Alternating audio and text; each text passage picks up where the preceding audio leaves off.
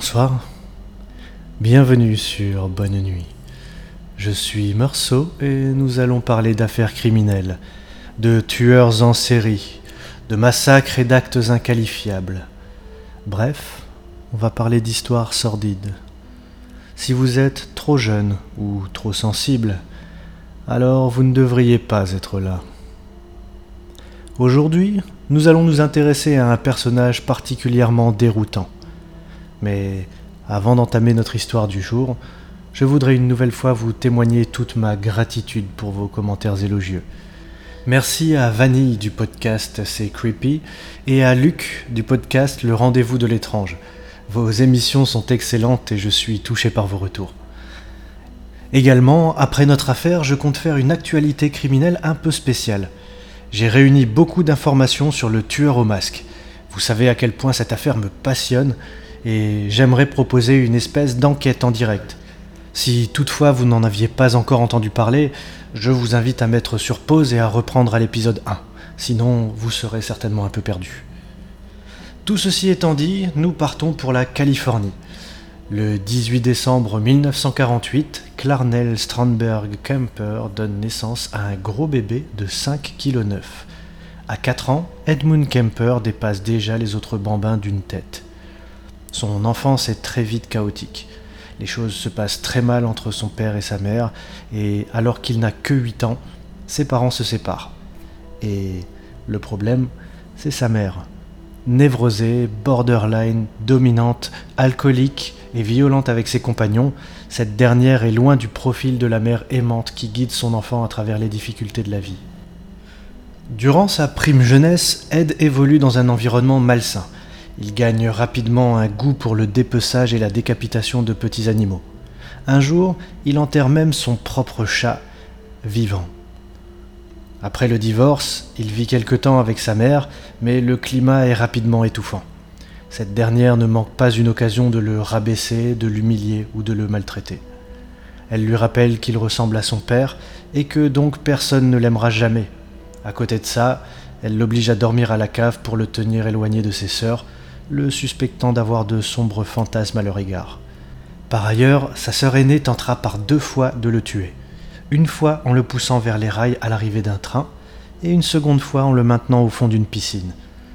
Il finit donc par s'enfuir du domicile maternel pour rejoindre son père dans la vallée de San Fernando. Il constate que ce dernier s'est remarié et qu'il a même eu un enfant avec sa nouvelle compagne. Ed devient rapidement un poids. La compagne de son paternel se sent mal à l'aise lorsqu'il est dans les parages. Aussi, ils finissent par l'envoyer vivre dans un ranch de la Sierra Nevada chez ses grands-parents. Et comme rien ne semble jamais aller dans la vie du jeune Edmund, sa grand-mère se révèle être une femme castratrice, autant pour lui que pour son grand-père.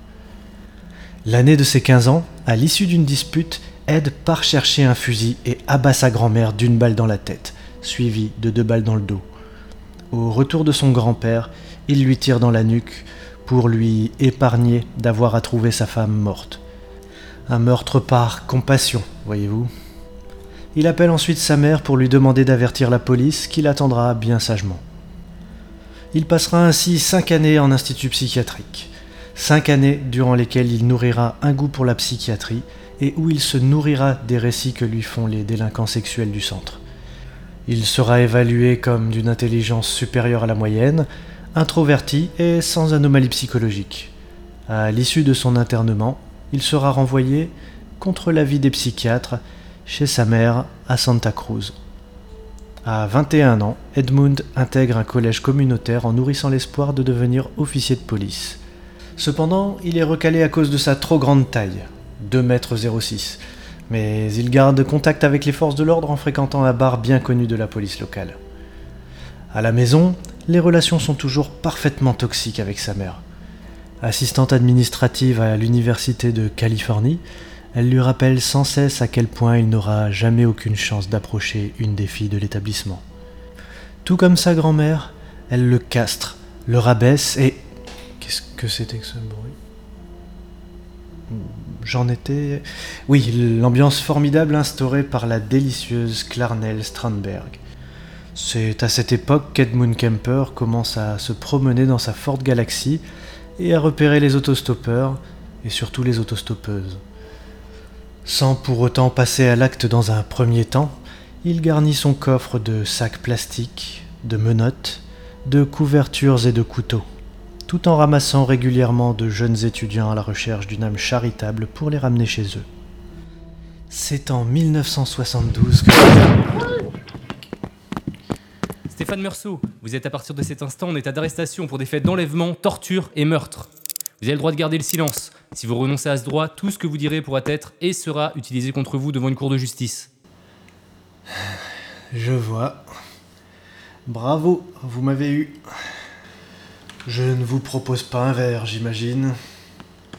Capitaine, j'ai trouvé les masques. Et pour l'arme Elle est juste ici. Doucement. Ce n'est pas obligé de se terminer comme ça. Posez ça. Et nous irons discuter autour d'un café. D'accord? Mon cher capitaine, savez-vous ce que je leur ai dit avant de leur tirer une balle dans la tête? Qu'est-ce que vous leur avez dit, Meursault? Bonne nuit.